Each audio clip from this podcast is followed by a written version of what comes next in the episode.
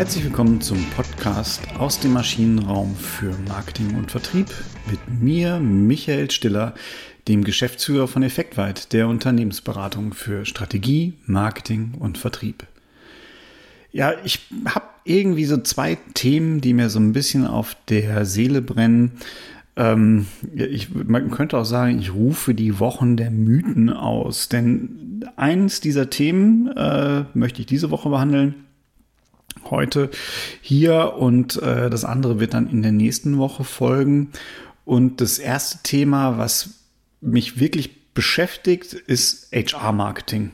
Ich glaube, es gibt wenig Menschen, die es gerade nicht beschäftigt und ich ganz persönlich glaube auch, dass äh, in gar nicht allzu weiter Zukunft die Arbeitsmärkte die wichtigsten Märkte für jedes Unternehmen sein werden. Zumindest dann immer, wenn ich wirklich qualifiziertes Personal brauche. Und in unserem, ja, in unserer hochentwickelten Volkswirtschaft sind das ja fast alles alle Unternehmen, die hochentwickelte oder gut qualifizierte Mitarbeiter brauchen. Und wir stehen natürlich alle vor der Herausforderung, ähm, nicht mehr so wie es früher war. Ne? Man schreibt eine Stelle aus und dann habe ich irgendwie 80 Bewerbungen, 30 muss ich wegpacken, weil ich denke, boah, das geht mir aber auf den Sack, dass ich 30 schlechte Bewerbungen bekomme und die 50 guten, aus denen wähle ich dann aus, lade mir 10 ein und von denen äh, bekommen halt zwei ein Angebot. Das sind so die Zeiten, mit denen ich auch irgendwann mal angefangen habe, als ich äh, 2000 elf Effektweit gegründet habe. Ähm, ja, es sieht heute anders aus. Äh, beim, beim, bei kleinen Unternehmen wie Effektweit sicherlich nochmal äh, noch anders ähm, als bei großen Unternehmen. Nichtsdestotrotz, es haben alle Unternehmen das gleiche Problem, die gleiche Sorgen. Wie komme ich an Mitarbeiter? Und immer dann, wenn es eine Not gibt, kommen halt findige Menschen, äh, insbesondere Berater, wie ich es auch bin, und sagen, ah, wir haben die Lösung für euch. HR-Marketing. Und ich sage, HR-Marketing kocht auch nur mit Wasser. Warum sage ich das?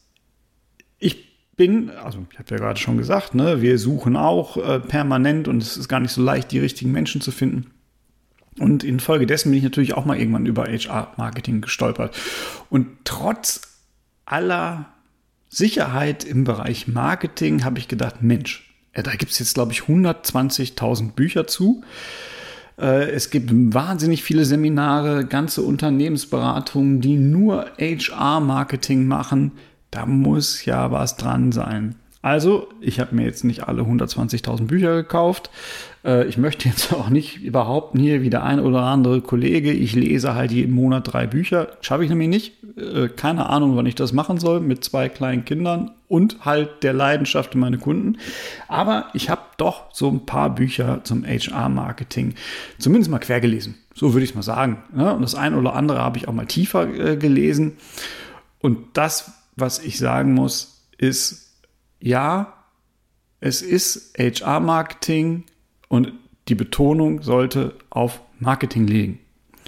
Denn, und das ist ja ohnehin meine Überzeugung, Marketing ist Marketing, egal auf welchem Markt. Ich habe immer eine Zielgruppe und die möchte ich halt beeinflussen, um mein Produkt loszuwerden. So, und in dem Fall ist beim HR-Marketing, ist es halt das Produkt wir als Arbeitgeber. Also meine Firma ist das Produkt. Das macht es ein bisschen schwieriger.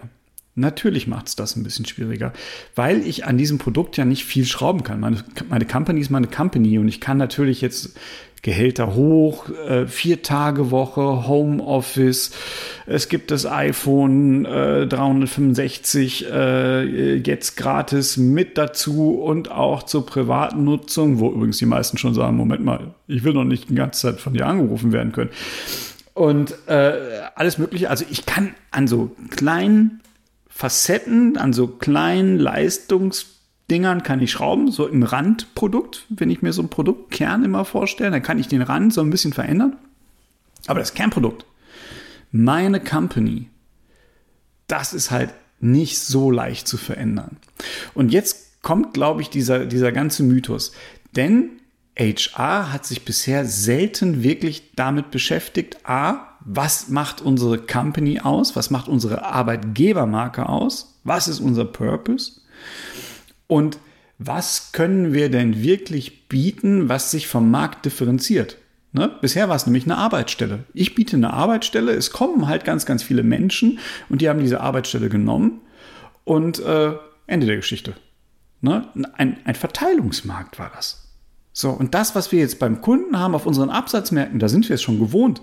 Da haben wir halt, äh, äh, da haben wir halt mehr Produkte als Menschen, die uns das abnehmen wollen. Ne? Zumindest müssen wir darum kämpfen. Ähm, da haben wir ganz selten noch Verteilungsmärkte. iPhone, also Apple hat es mal eine Zeit lang mit dem iPhone hinbekommen. Ähm, ist aber auch nicht mehr so. also klar kriegt man das immer wieder mal hin, aber in aller Regel müssen wir dafür kämpfen, dass unsere Produkte gekauft werden. Und jetzt fängt es an, dass sich so eine Personalabteilung als quasi Produktmanagement verstehen muss, weil diese Arbeitsstelle jetzt auf diesem Arbeitsplatz gekauft werden muss. Und jetzt ist es so, und das finde ich auch total irre, was machen wir? Die gleiche Reaktion wie bei einem aus meiner Sicht zumindest nicht so guten äh, Vertrieb, Preise runter.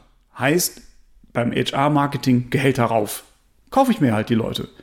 Macht doch gar keinen Sinn. Ne? Weil die Leute kommen dann, die verdienen dann viel Geld, äh, machen es aber vielleicht gar nur wegen des Geldes, die kommen wegen des Geldes, aber die gehen dann ja auch wieder wegen des Geldes.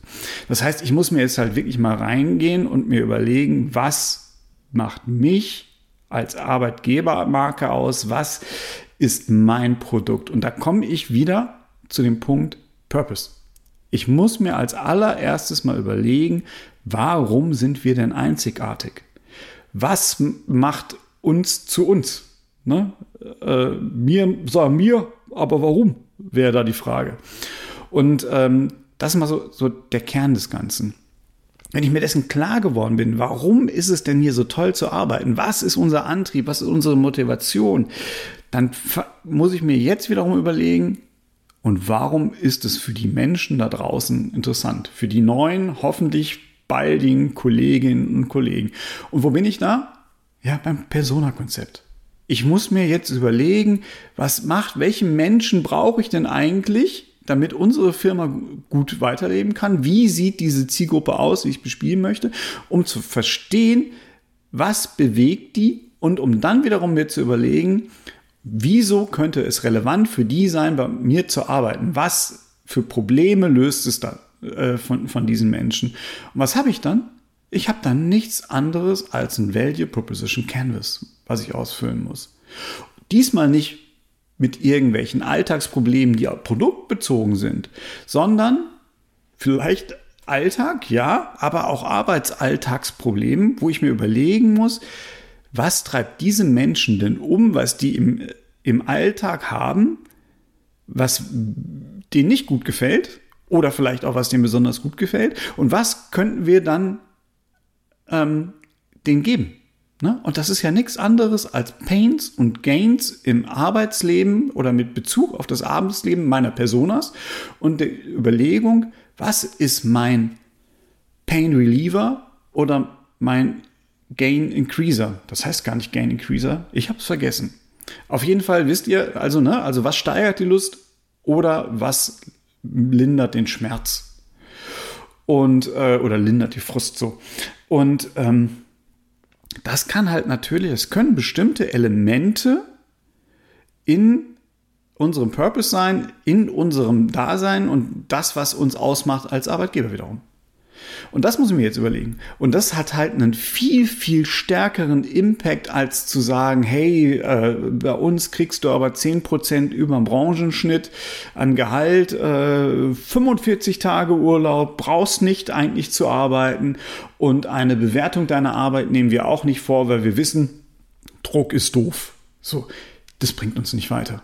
Das, das bringt euch auch nicht weiter, das bringt euer Unternehmen nicht weiter. Also ist es hier wirklich genau das gleiche. Absatzmarkt, Arbeitsmarkt, beides sind Märkte.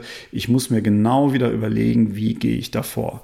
Und wenn ich das habe, dann muss ich auch in Storytelling reingehen. Dann muss ich halt, um meine neuen Kolleginnen und Kollegen zu finden, muss ich mir die Story überlegen.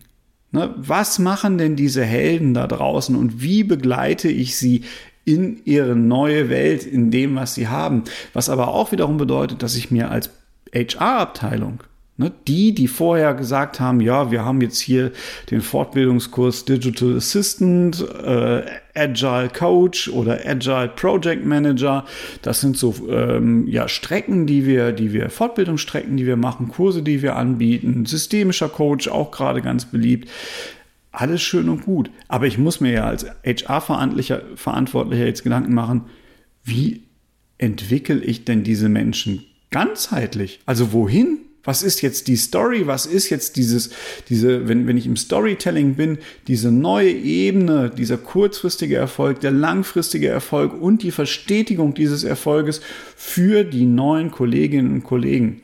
Ne? Und das bedeutet, ich muss halt mit meinem Unternehmen was machen. Eine Riesenaufgabe. Ich auch auf einmal eine ganz, ganz andere Rolle, wenn es so wichtig wird, den Arbeitsmarkt zu bedienen, dann wird ja diese HR-Abteilung muss halt viel, viel stärker auch noch in die Strategie rein. Ne? Ihr Erinnert euch noch an, an Jan Wieseke? Vertrieb muss an die Strategie ran. Ja, ist richtig. HR muss aber ja auch an die Strategie ran.